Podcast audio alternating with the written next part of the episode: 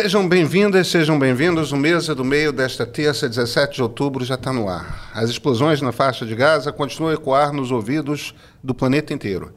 Enquanto o grupo terrorista Hamas e Israel trocam foguetes e mísseis, inocentes são impedidos de deixar a região e outros muitos, milhares, estão morrendo naquela terra tão sagrada desde o dia 7 de setembro.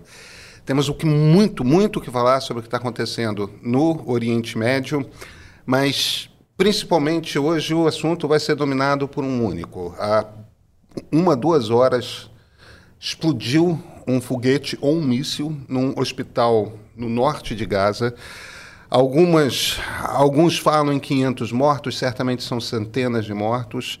É provavelmente a maior tragédia desde o início dessa guerra. Antes da gente começar, deixa seu curtido, seu comentário aqui no vídeo e se inscreva no nosso canal para não perder um só conteúdo que publicamos diariamente aqui no YouTube. Comigo na nossa mesa, aqui à minha frente, minha colega, minha queridíssima amiga Marilis Pereira Jorge. Tudo bem, Marilis? Não dá para dizer que está tudo bem, é. né, Pedro? Mas boa noite para você, boa noite a vocês que estão com a gente. Vamos junto para falar sobre isso e a gente tem uma boa companhia, né, Pedro? Temos, temos uma boa companhia. Temos uma convidada direta de Israel aqui na tela do Mesa. Hoje a gente recebe a jornalista e escritora Sabrina Abreu. A Sabrina é diretora de comunicação e cultura da organização Stand With Us e fala direto de Tel Aviv. Boa noite, Sabrina. Boa noite, Pedro, Marili. Tô com a Marili nessa, a gente fala, é um boa noite protocolar, né? Porque bom realmente não está, tá bem difícil, na verdade. Sabrina, bem, vamos, vamos cair dentro já da nossa, da nossa conversa. O que, que você está ouvindo sobre essa explosão nesse hospital em Gaza? Olha, a princípio mesmo, principalmente começou com essa notícia de que Israel teria bombardeado um hospital em Gaza, deixando centenas de feridos. O Ministério da Saúde de Gaza, que é na verdade o, Ministério da Saúde do Hamas, né, disse que eram 500 pessoas, mas se não for 500 são, como você disse, centenas de pessoas. E aí agora, além de mísseis e foguetes, também como você disse, Israel agora troca também acusações com, é, não com Hamas, mas com o, o, grupo terrorista que é baseado na faixa de Gaza também, a Jihad Islâmica. Israel acusa a Jihad Islâmica de ter sido responsável, porque ao enviar vários foguetes para Israel, eventualmente eles realmente deixam com que alguns estourem lá dentro da faixa de Gaza. Por outro lado, o, o, os próprios né, palestinos e, e o, grupo Hamas afirma que foi um, um míssil vindo de Israel não dá para cravar ainda. O que a gente sabe é que na guerra tem sempre muita mentira, né? E é difícil averiguar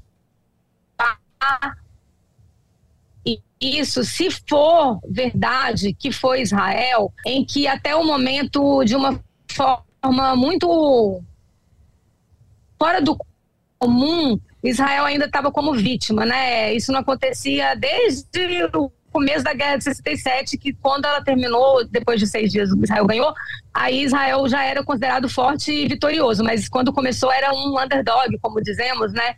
Era a, a meio a vítima. E dessa vez Israel experimentou de novo por um breve período essa sensação, assim, de, de, de ter empatia. E agora isso pode estar mudando, porque existe a guerra da informação também. Obviamente que o mais importante de tudo é saber quem foi que fez, porque o que quer que seja, é um absurdo. E tem essas pessoas mortas que são civis, e além de civis, tem os doentes e os profissionais da medicina, que são pessoas extremamente importantes durante a guerra. Bombardear o hospital, né, pela Convenção de Genebra, é proibido. Então, tem muitas camadas nessa questão que precisam realmente ser elucidadas. É, a informação que a gente tem até agora é a seguinte: existe um vídeo, a, a, a Al Jazeera estava ao vivo no momento do ataque e o câmera da Al Jazeera captou o momento da explosão. Então, essa, essa imagem provavelmente vai ser chave para os analistas nas próximas horas, nos próximos dias, porque tem alguns sinais. A imagem da Al Jazeera, ela não capta o momento da explosão. O câmera vira na direção do hospital no momento em que a explosão já está começando. Então, a gente não tem uma noção se há vários foguetes sendo disparados. Se a gente visse vários foguetes sendo disparados, a gente poderia cravar. Isso é jihad islâmica, isso é Hamas fazendo. Se fosse apenas uma explosão repentina, a gente poderia dizer, não, isso é um míssil. A gente não tem essa informação uhum. do momento imediatamente anterior Então não dá para ter certeza no momento. Agora, tem que ver se existe informação sonora desse vídeo. Se, tem, se esse vídeo original tem som. Porque existe um tipo, de, um tipo de som que é feito de explosão de míssil e outro tipo de som que é feito de explosão de foguetes. Além disso, tem a, imagem da própria explosão, do tipo de explosão. Quer dizer, os especialistas serão capazes de, uhum. a partir dessa imagem, em algum momento, dizer foi Israel, foi um acidente provocado pelos palestinos. A gente não tem como cravar essa informação. Agora, eu fico com a impressão, Marilis, que o, jogo de imagem, a Sabrina meio que estava falando isso, se tivesse sido Israel de, de fato, vira, né? Então, eu tenho uma, eu tenho uma sensação, e é isso que eu que gostaria de perguntar para a Sabrina, que, na verdade, é, essa, esse apoio a Israel durou muito pouco. A, a, a narrativa contra Israel, é, esquecendo de onde partiu primeiro esse ataque, como Israel foi invadida por um grupo terrorista, como essas pessoas foram mortas, tudo isso numa festa, nos kibbutz, tudo isso acabou, parece que está é, embaixo de uma nuvem agora. E as manifestações pró-Palestina, que não deixam de, de certa forma, apoiar o que o Hamas fez, me parece muito maior. E nessa questão que a gente está vendo hoje, com essa troca de acusações de que foi, foi um ataque de, de Israel, foi um ataque da Jihad Islâmica, enfim, Hamas está envolvido nisso, a sensação que eu tenho é que, mesmo que a gente saiba em algum momento quem de fato foi responsável por esse ataque, a, as pessoas já escolheram no que acreditar. É impressionante, e eu acho que isso é uma frustração muito grande para quem lida com informação, que é o meu caso, o caso do Pedro, o seu caso, de ver que muitas vezes a desinformação está se espalhando com muito mais facilidade e a gente fica correndo, tentando correr atrás disso para tentar, na verdade, mostrar o que é verdade e o que é mentira. Como é que você, aí vivendo isso que você está tá vivendo, como é que você tá vendo isso. Porque, claro que a gente. A gente viveu agora com as questões da guerra da Ucrânia, na Rússia, mas a escalada de desinformação que eu vi nessa guerra que tem 10 dias é, é, é muito maior do que tinha visto até agora. Nossa, perfeito. Assim, muito obrigada mesmo pela pergunta, porque eu fico muito aliviada de poder, em algum momento, falar isso com pessoas, assim, com colegas que são vocês. A gente tem nesse conflito um elemento que não existe na guerra da Rússia e da Ucrânia, que é o elemento do antissemitismo. Olha, eu sou uma jornalista, eu estou trabalhando para o Grupo Band aqui apaixonadamente. É uma oportunidade ser uma correspondente nesta guerra e eu tenho toda a fidelidade ao jornalismo e às fontes, às entrevistas e tudo mais. Porém, eu sou uma pessoa e, como tal, eu também tenho um, um, pano de fundo na minha vida. Eu morei em Israel, morei no Kibbutz, morei em Jerusalém, tenho vários relacionamentos aqui, tenho amigos, tenho tudo. Então, eu já tenho realmente uma, um, um laço com o país, o que obviamente em nada me impede de ficar tristíssima e de condenar veementemente, caso tenha sido o exército de Israel que fez isso nesse, nesse hospital. É crime de guerra também, é sim. Então, é, é isso, assim, está muito claro para mim. Não vejo o conflito. Perguntei para a Band se isso era um conflito, eles me explicaram que não era um conflito, acreditaram que não. Então, é isso. Então, só para colocar essa questão. Uhum. De qualquer forma, então, queria falar sobre o antissemitismo, porque, assim, vocês viram, né, como eu, que na Alemanha eles colocaram estrelas de Davi, escreveram, é, desenharam, aliás, estrelas de Davi na porta das pessoas. Em vários lugares do mundo, as pessoas gritaram é, Palestina do rio mar. Do rio mar significa do rio Jordão até o mar Mediterrâneo. Quer dizer, não vai sobrar nada para ninguém. Então, não vai sobrar um pedaço para Israel. Não tem Tel Aviv, está entre o rio mar. É, Sderot está entre o rio mar. Então, a gente tem componentes, porque não dá para tirar dessa equação o fato de Israel sendo o único país de maioria judaica no mundo, e esse é um fenômeno que é da nossa época, né, que é moderno, que é de cá, depois da, da guerra, que na verdade, né, é contemporâneo, na verdade, nossa, a gente viu isso com os nossos olhos, o meu, meu pai viu isso com os olhos dele, esse Israel ser criado. Então, é, nunca eles foram maioria, né? É, até enquanto depois que estados existiam e tudo mais. Então, Israel, no final das contas, ele herdou isso. E também tem a ver com isso, sim, o fato de as pessoas agirem de uma forma totalmente diferente com a morte de 1.400 civis israelenses. Eu não consigo realmente ver outro motivo, senão um pano de fundo que realmente tem a ver com o antissemitismo. E aí, eu estava falando essa questão da Alemanha, mas não só na Alemanha, em um monte de lugares as pessoas usam esse bem contra o mal, essa dicotomia para colocar sempre Israel como mal e correm né, é, para se colocar dessa forma para as pessoas daqui. É extremamente é, é frustrante isso e realmente essa solidariedade ela durou pouco. Agora, os líderes mundiais eles têm mostrado é, solidariedade a Israel ou essa companhia, né, inclusive para dissuasão militar. O Biden vem aqui amanhã, o, o, o chanceler da Alemanha estava aqui hoje, enfim. Mas realmente você tem razão, é, pelo mundo, assim, inclusive entre progressistas, como eu me coloco também, é, entre os progressistas, né, desde a década de 60, quando é, Israel ganhou essa, essa guerra de 67, que foi muito importante para o país, é, era a mesma época em que o, o, essa esquerda marxista ela estava substituindo a, a, guerra de classes né, da burguesia e do proletariado por uma questão de, de terceiro mundo e de primeiro mundo, ou de identidades que são oprimidas e os outros que são opressores. E quando isso se colocou, como Israel tinha sido vencedor de uma guerra e os judeus já tinham um país, os judeus que são uma minoria, inclusive literalmente uma minoria, né, menos de, de, de 1%, o que, que, ele, o que, que aconteceu? Eles foram excluídos. Por isso que a gente vai em. Eu adoro uma passeata.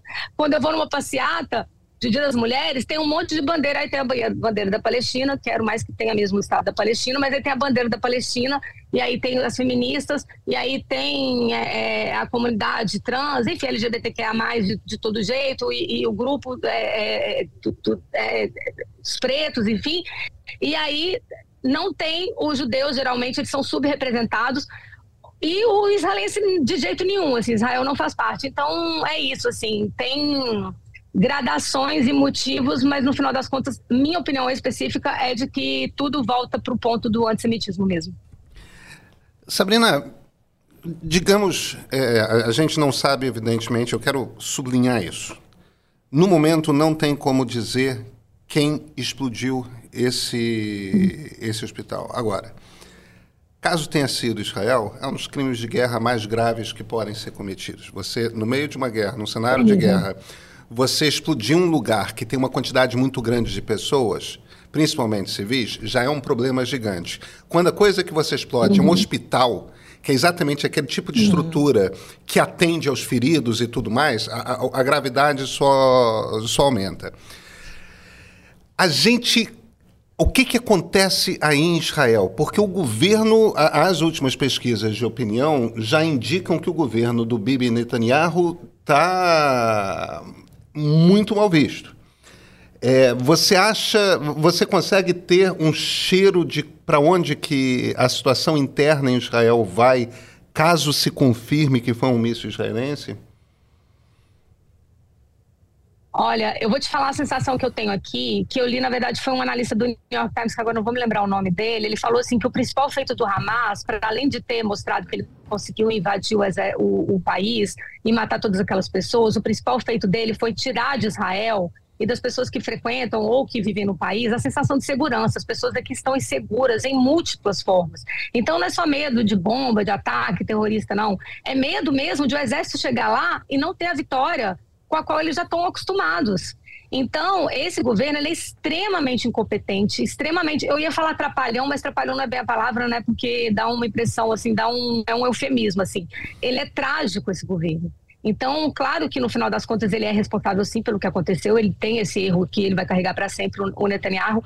As pessoas estão revoltadas com a forma como ele está agindo em relação aos aos reféns, porque quer dizer tem é, 199 pessoas pessoas dentro de Gaza que são reféns, é a estimativa que o governo tem. De 36 nacionalidades, várias têm duplas nacionalidades, né? Israelense e mais alguma outra nacionalidade. As pessoas estão lá dentro. E o governo o que, que faz? Fala o tempo inteiro que quer que vai entrar lá, que vai ser a pior ofensiva por serra, terra e mar, que vai riscar o, o, o Hamas do mapa, quer cortar água, voltou ainda bem, é eletricidade, etc. Então, assim, eles estão colocando em perigo, inclusive essas essas pessoas que são os reféns, os, os parentes, assim, na verdade esse é um grande tema central aqui, do jeito como o governo está tratando esse, esses, esses esses reféns e no final das contas a impressão que dá é que o governo quer recobrar o seu, o seu poder, assim, né, sua força, demonstrar que tem condição de vencer, mas por que, que ele não entrou ainda? É outra dúvida grande que tem aqui. Então eu não sei para onde vai, com certeza, assim, não certeza é difícil dizer, né, mas assim, é, futurologia não, não é com que trabalhamos, mas assim, pelas pesquisas e pelo clima mesmo do lugar e pelo que ele deixou acontecer aqui em Israel, o pior massacre a civis, né? Porque na guerra do, do, de Yom Kippur morreu mais gente, mas morreu mais soldado. É diferente morrer soldado e morrer civil. É diferente você ter um bebê de filha de nove meses em Gaza. Então esse desastre ele vai cair. Só que as pessoas estão sabendo que está no meio da guerra e que o país, como estava dividido já há muito tempo por toda a questão da, né, da reforma do judiciário, que é a invenção do Netanyahu e que revoltou a população aqui, pode ser que também essa divisão do país tenha cooperado para que o país ficasse mais vulnerável. Então, eles estão agindo de uma forma prática. O israelense tende a ser muito prático, né?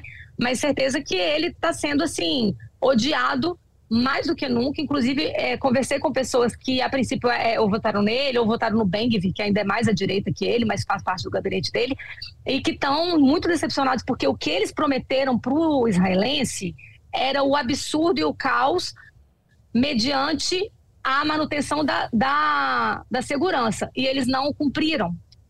Deixa eu aproveitar isso que você falou dessa incompetência do governo, porque assim isso parece que ficou muito claro diante do que aconteceu no dia 7 de outubro, mas depois do dia 7 de outubro, a sensação que dá, é, inclusive com o que está acontecendo até agora e com, essa, com esse possível é, bombardeio nesse hospital, é que o governo tá, de Israel está desorientado.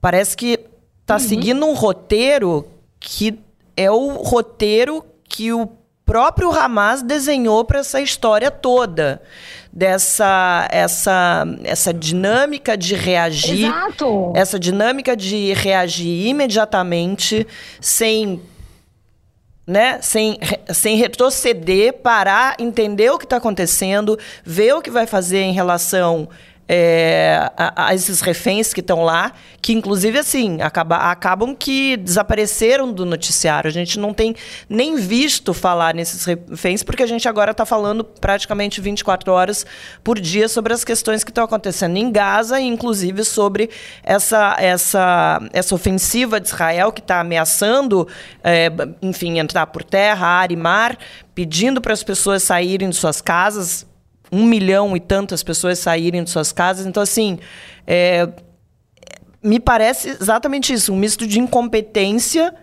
e de desorientação. Não me parece um governo que tem quinto maior exército, quinto maior Não. e melhor exército do mundo, que já ganhou tantas guerras, que teve esse poder de se, de, de, de se defender né, de tudo que está ali em volta. Você tem essa mesma sensação?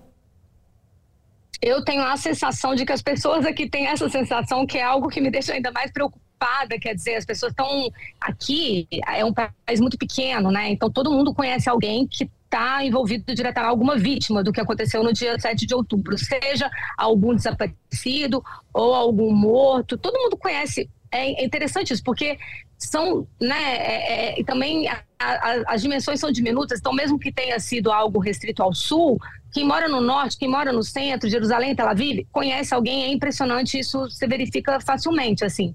E as pessoas também, ao mesmo tempo, aqui todo mundo tem um exército na família, com exceção dos ultra-ortodoxos, né, que em geral não servem ao exército. Então, e o medo que as pessoas, as pessoas estão apavoradas. Claro que sempre tem o medo de, de, o exército entrar por terra em Gaza, porque é um território que o Hamas domina, é o território deles. E no final das contas, Israel tem um, um potencial bélico muito, muito superior mesmo, mas isso diminui demais quando você está numa guerrilha urbana. Então isso sempre tem esse medo, não é de agora. Mas o medo é como as coisas estão sendo, parece, desorganizadas. Então, vou dar um exemplo: Biden saiu na imprensa americana e repercutiu aqui também. O Biden, é, presidente norte-americano, chegou a perguntar para o Netanyahu se é, qual que é o plano dele, então. tá bom, então você disse que vai riscar o, é, o Hamas do mapa, você chega em Gaza, você aniquila o Hamas. E depois o que, que vai fazer? Porque Israel se retirou unilateralmente de Gaza, né?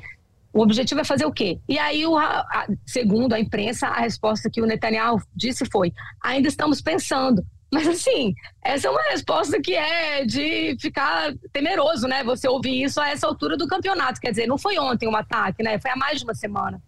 Então, é, é isso mesmo que você disse, assim, é indigno da posição que ele ocupa, o jeito como parece ser tão incapaz, desorganizado, assim, é isso que me parece, principalmente agora que eu estou em Tel Aviv, porque primeiro, primeiro eu fiquei em Jerusalém, mas é que as pessoas estão extremamente críticas a ele e com razão, né?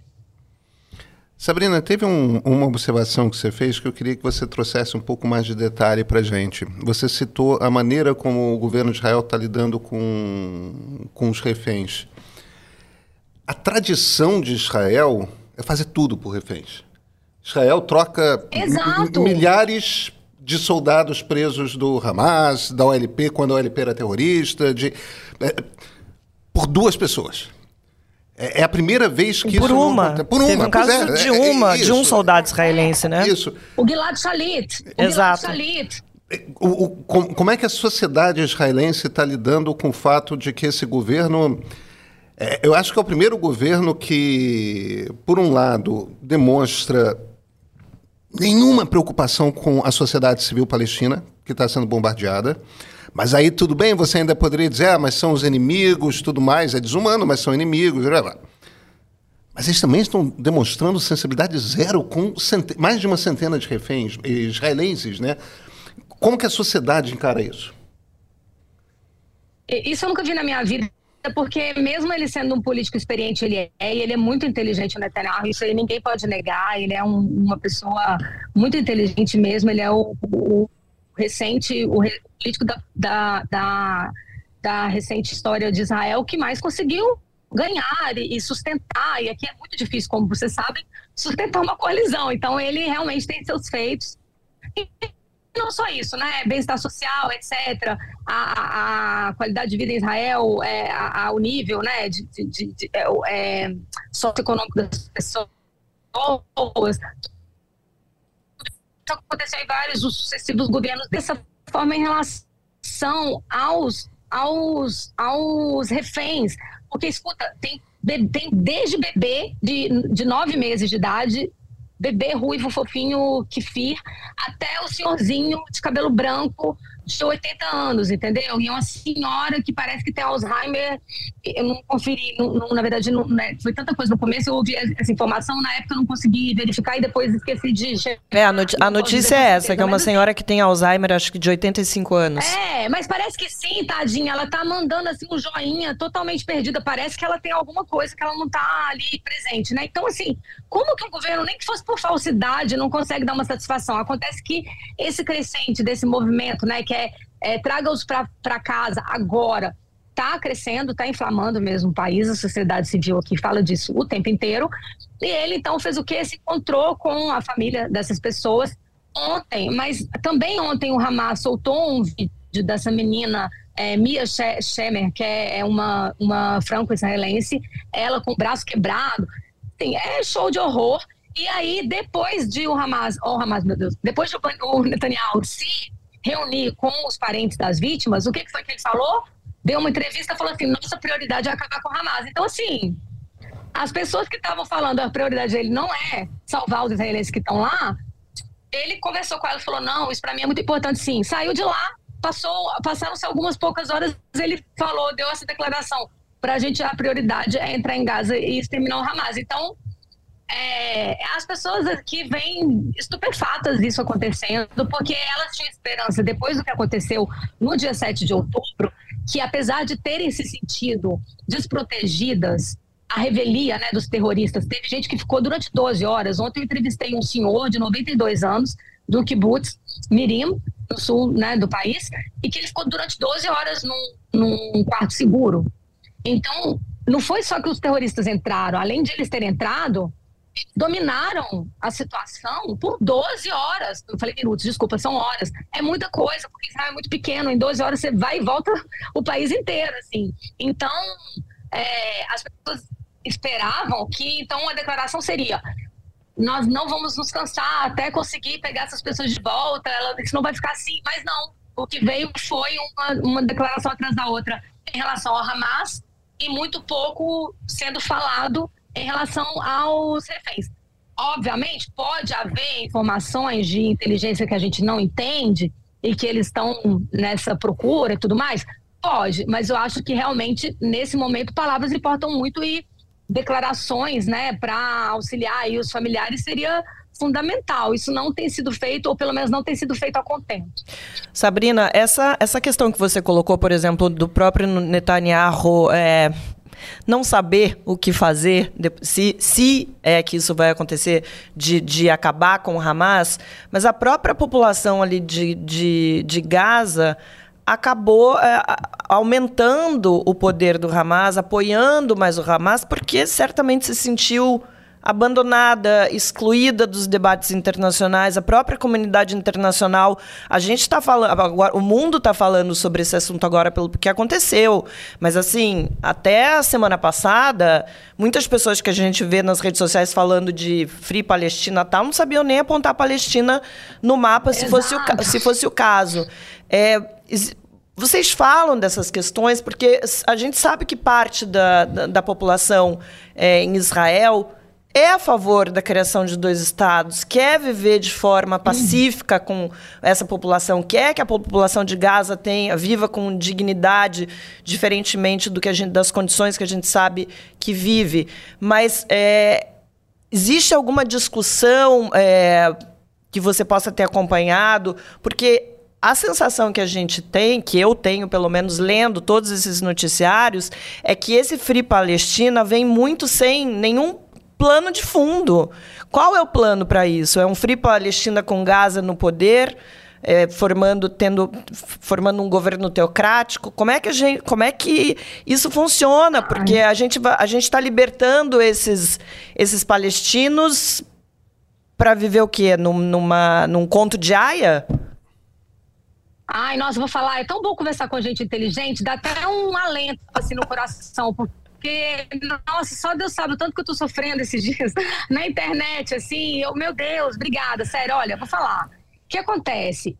Vou, olha, o pro Hamas, quanto pior, melhor. Então, os palestinos que sofram, né? Porque no final das contas, o status quo ele serve ao Hamas. Tanto é que vários analistas dão conta de que o Hamas provavelmente teve esse, esse impulso para fazer isso, porque Israel tem feito sucessivas normalizações, como a gente chama, né, é, estabelecendo relações diplomáticas com vários países árabes. E o próximo da lista, ao que tudo indicava, que agora só deu sabe o que, vai ser feito, era a Arábia Saudita. A Arábia Saudita, primo, derrete, primo, meu Deus, o, o príncipe derrete jornalista, horroroso, fascino, era assim. Mas dentro daquele conceito de realpolitik, não deixa de ser um lugar extremamente importante, ainda mais levando em consideração essa né, balança de poder no Oriente Médio e o fato de o Irã ser um arqui-inimigo da Arábia Saudita, se bem que agora é, andou menos um pouco, né? Mas de qualquer jeito é um arqui-inimigo de Israel e dos Estados Unidos. Então, assim, era uma aproximação muito, muito importante.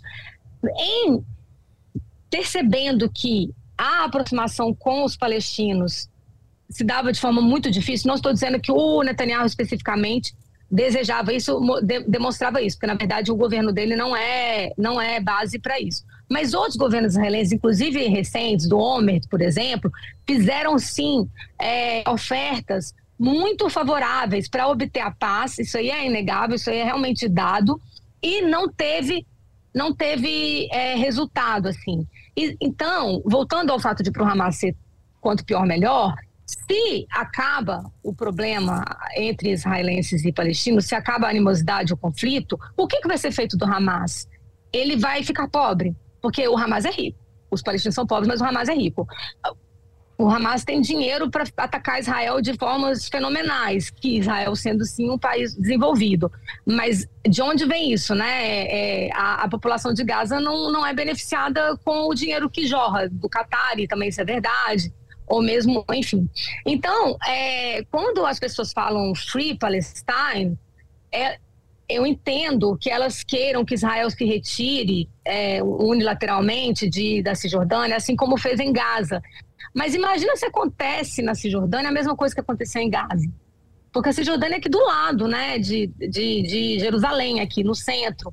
E, e então seria para os israelenses uma sentença talvez de morte, assim, não, não talvez um pouco dramática, mas é isso mesmo. Até como você joga uma pedra lá da Cisjordânia e cai aqui. Imagina então esses foguetes, por mais que eles não sejam ultra modernos, à medida que você tenta e tenta e, e, e, vai em frente, você consegue destruir muita coisa e matar gente sim. Tanto é que Sderot, que é uma cidade no sul, a dois quilômetros e meio da faixa de Gaza, as pessoas foram trazidas para cá. A cidade foi totalmente evacuada, virou uma cidade fantasma. Inclusive, no, aeroporto, no hotel em que eu estou aqui agora, tem um monte de gente de Sderot. No hotel em que eu fiquei em Jerusalém, também quando eu saí, tinham pessoas entrando. Então, para terminar, assim, eu acho que essas pessoas, é, ao, ao, fazer essa militância, eu entendo que muitas delas fazem com coração é, né, é puro e tudo mais.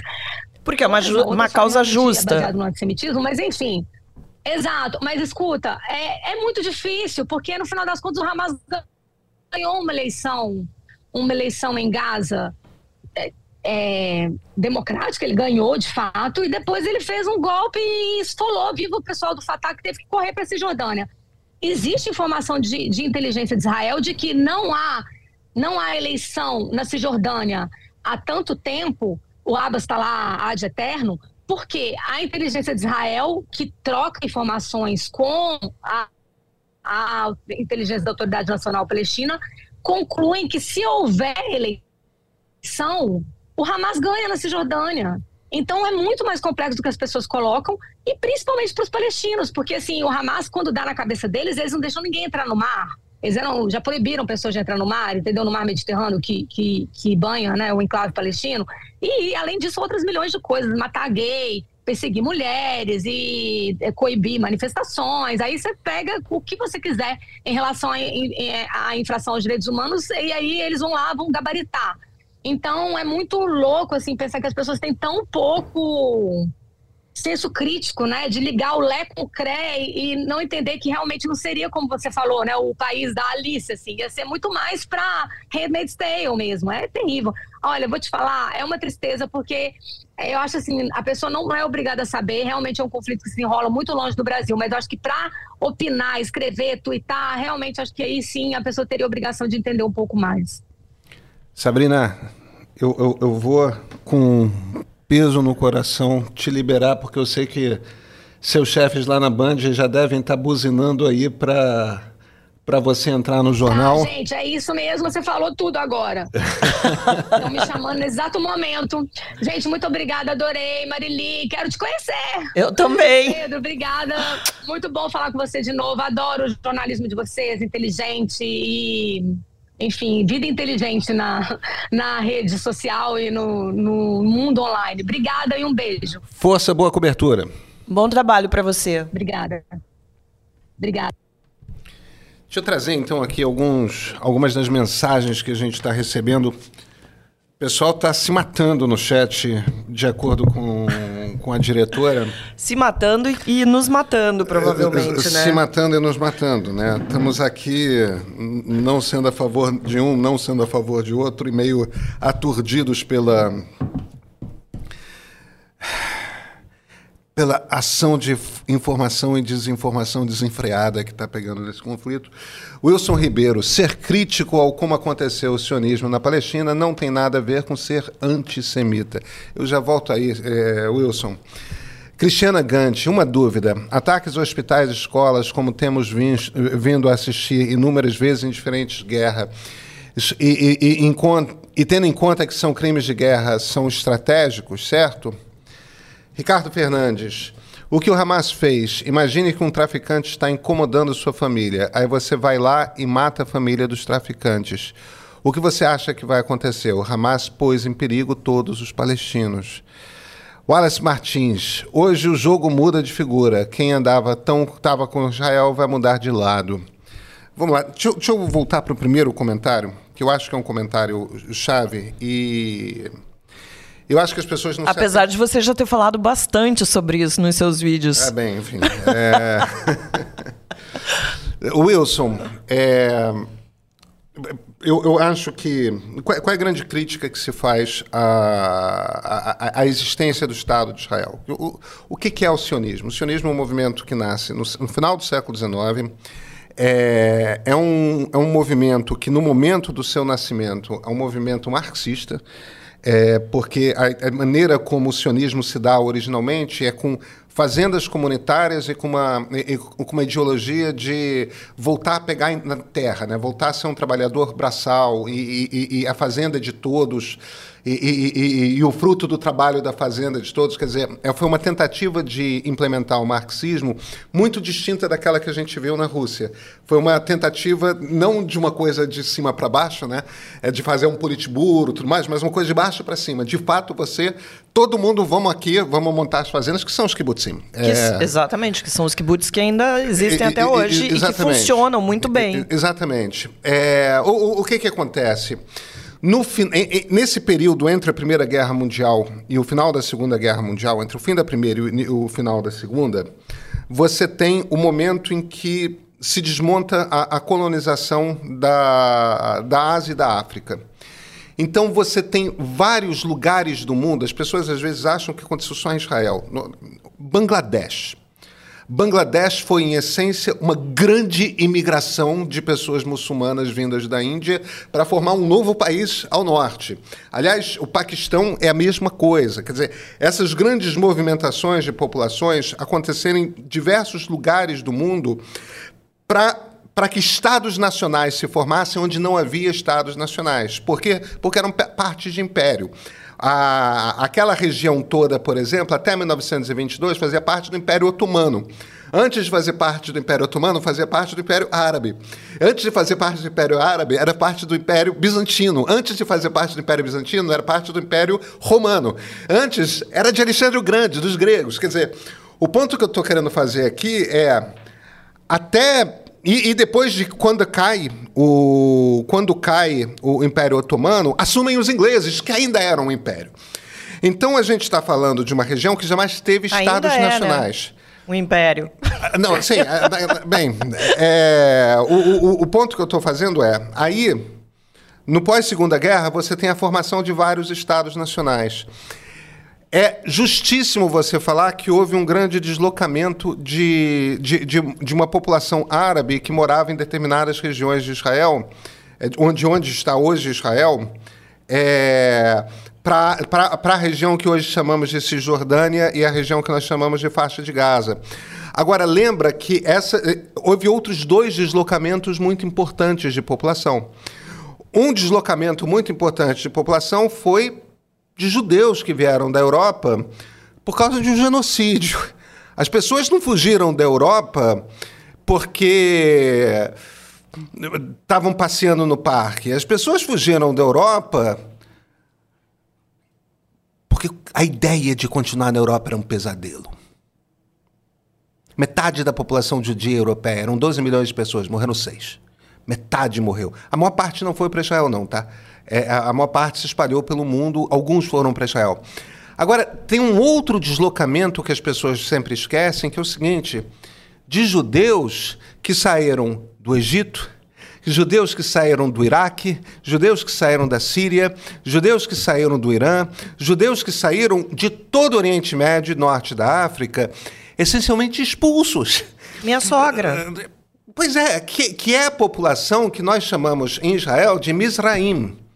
É, os Mizraim são a maior parte da população é, israelense.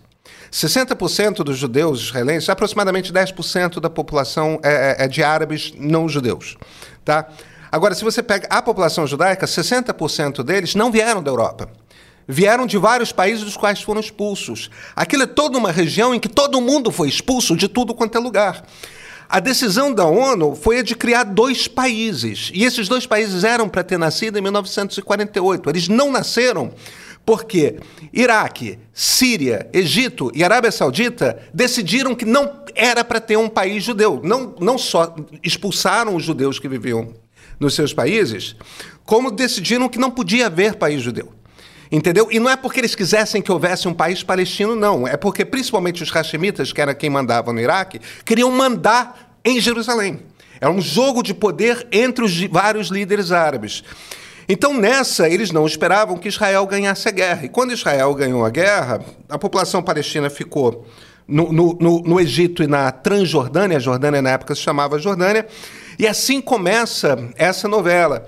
Então, o ponto aqui que eu estou fazendo é o seguinte: essa ideia de é artificial a existência de Israel, olha, é artificial a existência de quase todos os países da África e de quase todos os países do Oriente Médio. Todos têm fronteiras artificiais. Talvez a gente possa dizer que Irã e Turquia têm fronteiras que são, de fato, fronteiras étnicas, históricas e, e tudo mais. No mundo árabe, aquilo tudo é europeu que desenhou aquelas fronteiras e, e fez. Tipo, é, é, a história entregou o um negócio assim. A única. Não existe nessa conversa a, o jogo. Israel não pode existir. Não existe nessa conversa o jogo Palestina não pode existir. Só existe uma solução para esse negócio: a criação do país Palestina e o convívio entre os dois países. É, se você. Qualquer pessoa que tente fazer um jogo que parta do pressuposto que um de desses dois países não tem o direito de existir por qualquer motivo, me desculpa, está se iludindo e está, em essência, fazendo o jogo da perpetuação do conflito. É preciso o nascimento dos dois países. Desculpa, Marilis, eu, eu fico. Não, mas você está certíssimo. Eu acho que uma, uma das crenças que leva as pessoas a, a, esse discurso é essa de que há 75 anos decidiram criar o Estado de Israel, encheram, sei lá, é, navio, trem, avião. Com vários judeus louros, olho azul, né? Exatamente. Né? Botaram tudo num comboio, chegaram lá, expulsaram os árabes e botaram os judeus lá. É, é, eu acho que precisa um pouco mais de vontade de entender como é que, como é que aquela terra era habitada, desde quando era habitada. Inclusive porque quando aconteceu isso tudo da, da Inglaterra, né, criar esse, esse Estado judeu, viviam Judeus e árabes ali, alguns com terra privada. Muito dessa terra privada dos árabes foi comprada, eles não foram expulsos. For, essa terra foi comprada para que eles fossem para um outro lugar. Então, mas é, é muito cansativo, Pedro, isso que a gente está tá vendo, sabe? A gente vê esse discurso de papagaio nas redes sociais. E assim, qualquer, qualquer palavra que e vou falar como, como a Sabrina, é, eu tenho origem judaica, sou casada com. Temos. Sou casada com. Acho que isso é importante. Um judeu. Meu, meu avô materno é, era judeu, eu tenho o sobrenome Rubim. Minha filha é judia, é, eu não sou, é, mas em, essência, é, como você eu tenho um viés no sentido de. Eu tenho uma proximidade. É, eu acho que a minha proximidade é, inclusive, por, por, por acompanhar toda essa história durante, enfim, a minha vida toda. Os meus bisavós fugiram na Revolução Russa, então, portanto, são judeus russos que vieram para o Brasil. Eu sou casada com, com judeu de pai e mãe. A, a minha sogra fugiu de perseguição no Egito, foi para Israel com 16 anos, inclusive carregava a família nas costas. Claro que a gente tem uma, uma ligação com toda essa história, mas inclusive uma vontade de entender né, por que, que tudo isso aconteceu, a questão das perseguições que aconteceram durante todas essa, essas décadas, e nem por isso a gente deixa de olhar para esse conflito, a gente não deixa de se solidarizar com, com o que está acontecendo na Palestina, com as pessoas que estão sendo mortas lá, com o que o governo, esse governo é, de Israel está. Esse tá, governo fascínora de Israel. Esse governo fascínora de Israel, mas assim o, o que eu vejo muito e lamento é esse discurso e aí eu concordo com, com a Sabrina que sim tem um pouco de antissemitismo, tem muito de antissemitismo, que é quando você coloca tudo no mesmo mesmo, no mesmo balaio. É a mesma coisa de todo brasileiro ser considerado de extrema-direita, porque a gente viveu, por exemplo, durante quatro anos sob um governo fascista de extrema-direita. E a gente sabe muito bem que não era assim.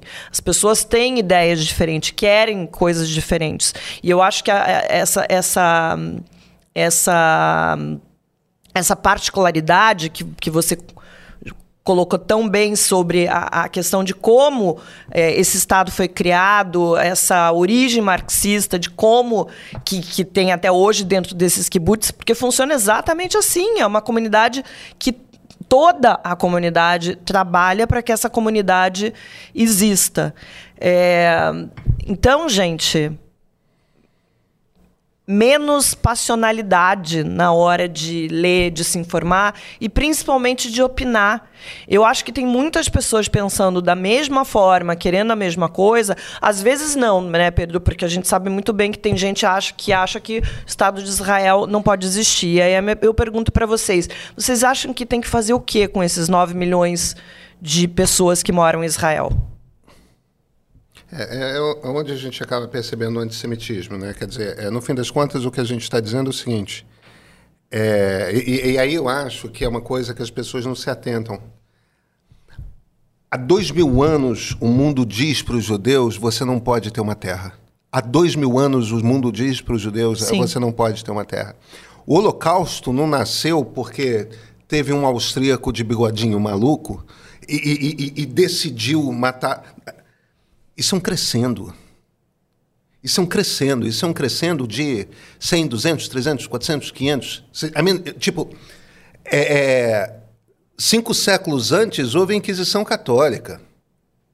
A Inquisição Católica, que era dedicada principalmente aos judeus, a queimar judeus é, por ordens da igreja, também não nasceu à toa. A Europa nunca foi um lugar que aceitou a, a, a existência de judeus. O, o, momento que o Theodor Herzl, o Theodor Herzl é o fundador do sionismo, uhum. o momento que ele tem o estalo e diz a gente precisa ter uma terra, não é no, quando estavam acontecendo os pogroms na Rússia. É quando, no final do século XIX, na década de 1890, acontece o caso Dreyfus na França. O que, uhum. que é o caso Dreyfus? O Dreyfus era um militar francês, um capitão, um oficial do exército francês, que por um acaso era de família judia. Mas, tipo, ele, como muitos judeus já estavam vivendo na, na Europa, na Alemanha, em Berlim, em Viena, em Paris, em várias capitais do, da Europa Ocidental, você começava a ter aquela coisa dos judeus que, que não iam mais à sinagoga, que não iam mais, é, que não, não liam mais hebraico, que, que tinham se afastado das suas tradições e essencialmente virado pessoas daquele país. Dreyfus era um cara assim, era um cara que se via antes de, de qualquer forma, como francês. Uhum. E assim se tornou um capitão do exército francês. Quando houve um determinado escândalo de, de espionagem e papéis importantes foram vazados, o exército francês precisava de um bode expiatório. Quem que foi o bode expiatório? O judeu. O judeu. Porque, afinal de contas, em sendo judeu, não podia ser de todo fiel à França. Porque nós sabemos que os judeus só são fiéis a eles mesmos. Entendeu? É assim que tem estereótipo do antissemitismo se forma. Os judeus são assim mesmo, os judeus são isso. É, é inacreditável. Gente, as pessoas estavam pichando estrelas de Davi em muros de casas e lojas que pertencem a judeus em Berlim, em outubro de 2023. Olha como é um troço inacreditável, como o troço simplesmente brota. A coisa simplesmente brota. Você abre um espaço. Pois é, e até ontem a gente estava discutindo por conta de, de, desse crescimento da extrema-direita aqui no Brasil, desses grupos neonazistas no sul do Brasil, no interior de São Paulo, que acredite se quiser, onde, onde existem o um maior número de grupos neonazistas. E de repente a gente vê esse discurso absolutamente intolerante, como se todos os judeus pensassem da mesma forma, todos os judeus pensassem como esse governo que está lá agora. É, é, é, é, muito. Eu acho muito grave o que a gente está vendo. A gente não sabe como que esse conflito vai, vai se desenrolar. Se de fato tivesse sido Israel que explodiu esse hospital, pronto, Israel tem no colo um crime de guerra. Sim. E um dos crimes de guerra mais atrozes, horrorosos e graves que você pode cometer. Tem uma coisa pior. Israel pode responder por crimes de guerra porque, porque é um, estado, estado é um estado nacional. Hamas não tem. A gente está falando de Convenção de Genebra. Agora, Hamas é um grupo terrorista. Nunca vai responder por crime de guerra apesar de ter cometido vários desde o dia 7 para cá. É, inclusive, algumas questões que a gente está vendo, de notícias de que o próprio grupo está tá, tá impedindo que alguns cidadãos é, ali na faixa de Gaza se desloquem, justamente porque eles não estão nem aí para essas pessoas e usam mesmo essas pessoas como, como escudos. Então, assim, é, eu, eu interrompi você, mas eu acho que a gente vai acabar indo no, no mesmo raciocínio, que é vai ter uma piora do que do clima que já está e assim a, a, a, o apoio que Israel estava tendo que talvez seja muito menor do que a gente tem visto em relação, pelo menos no que, se, no que diz respeito à opinião pública, a essa, essa coisa do, de uma Palestina livre, eu acho que vai piorar muito. Eu acho que pode piorar muito, mas eu vou te dizer que eu tenho uma esperança. É, a explosão desse hospital, uma coisa tão chocante, que talvez se torne inevitável, independentemente de se ter sido um, um foguete da Jihad Islâmica ou, ou um míssil israelense, talvez seja uma coisa tão chocante que suspenda o bombardeamento de Gaza.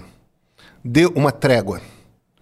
A partir desta trégua, talvez exista um espaço político para Israel começar a discutir uma mudança de governo. Talvez comece a se abrir também dentro da Palestina um, um, uma discussão de gente até quando? Entendeu? Porque no fim das contas, é, eles vão continuar elegendo um grupo que, em essência, é, fica cutucando Israel, cutucando Israel, cutucando Israel, e essência atraindo bomba, atraindo bomba, atraindo bomba. Então, mas é aquilo que a gente estava discutindo mais cedo. É o único grupo que dá algum tipo de atenção a essa população. É, talvez Só você que... tenha razão que agora, com todos esses holofotes em cima dessa região, é, de fato, os grandes players, os, os grandes é, jogadores, né, os, como é que traduz players? Na, os, os grandes atores, atores desculpa, é, nessa guerra, e a gente está falando de outros países que não só é, Israel, mas está falando, enfim, de, de uma série de países que apoiam Israel, vão ter que pensar numa, numa, numa solução urgente para esse problema. A, a, esperança que tem é. Você tá otimista igual, igualzinho o Michel Guerman na semana passada que terminou o programa, dizendo que ele estava com um sentimento. Eu, eu acho que perante grandes tragédias tem um momento que as pessoas cansam. Só, só tem uma solução, Marilis a, a, criação do Estado palestino dá para os palestinos um país. Eles precisam aceitar as condições. É Mas aí que aceitar... tá, eles nunca aceitaram. Grandes partes desses atores ali o, o motivo, nunca aceitaram a o, criação motivo, desse Estado. O, motivo pelo qual Israel. Israel botou duas vezes uma proposta de criação é, de um Estado palestino é, na mesa. Uma foi com Ehud Barak em, em 2000 e outra foi com Ehud Olmert em, em 2008. Duas vezes a proposta foi posta na mesa. É, o, o, o, o, lado chocante é o seguinte: não é que a proposta tenha sido recusada, a proposta não foi negociada. N nunca entraram numa coisa, a gente não gosta desse aspecto da proposta, a gente não gosta daquele. Sim, é porque vamos... não, não, não existe nem a possibilidade de negociação. Existe uma questão que é, desde 1947, quando a ONU decidiu pela criação dos dois estados, os líderes árabes dizem para a população árabe que a existência de um Estado judeu é inaceitável. Então, os líderes palestinos da autoridade palestina do Fatah morrem de medo de dizer: olha, a gente está negociando não a criação da Palestina, a gente está negociando a manutenção, a, a, aceitação da existência de Israel. O que precisa acontecer para os líderes palestinos terem respaldo para dizer isso e que nunca existiu antes é a aceitação de Israel por mais países do Oriente Médio. Então, houve o, o acordo com o Egito. Egito. Por isso que era tão importante esse acordo com a Arábia Saudita. Sim.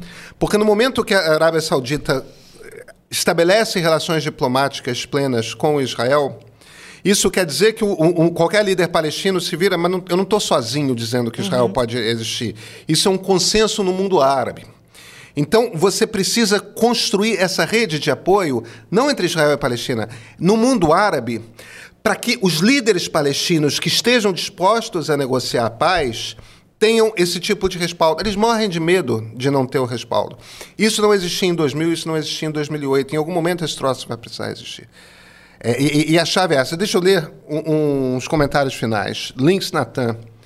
Sei que é o trabalho de vocês no meio interagir com o público, mas fico com pena de quem tem que ler comentário que parece grito de torcida organizada, morando a meio mundo de distância aqui. Paz. João Martins, obrigado pelas explicações.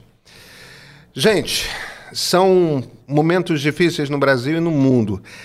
E muito do que é noticiado pode atrapalhar ainda mais. É para esclarecer os temas mais complexos que o meio existe, inundando o mundo digital com informações bem apuradas e checadas. Agora, também temos um site para te deixar ainda mais por dentro do que acontece no planeta fora. Entra lá e confere, tá? Realmente muito legal. canalmeio.com.br e são nossos assinantes premium que mantêm o meio assim em crescimento, combatendo a desinformação com jornalismo de qualidade. Colabore com o nosso trabalho crítico e independente. O QR Code está na tela e o link na descrição. O relógio, bem, o relógio corre muito mais rápido quando tem gente bem informada falando sobre os temas mais importantes. Nosso tempo aqui no YouTube chega ao fim por hoje. A boa notícia é que tem mais mesa do meio agora, só que lá na sala secreta, só para os assinantes. Quer ver? Faz a sua assinatura agora e corre para lá. Acompanhe agora o vídeo que preparamos para te ajudar. A quem fica obrigado pela audiência, mas antes de eu me despedir, eu quero falar sobre o que, que a gente vai conversar. Os sogros da Marilis vieram num dos aviões do governo federal aqui para o aqui pro Brasil de volta. E ela não sabia disso, mas eu vou perguntar para ela, para ela contar mesmo. como foi, é, como foi essa, como é estar em Israel e de repente contar com a ajuda do governo brasileiro para voltar. Como é que, como é que foi essa saga? É, tenho certeza de que é uma história interessante para ouvir. Até a semana que vem.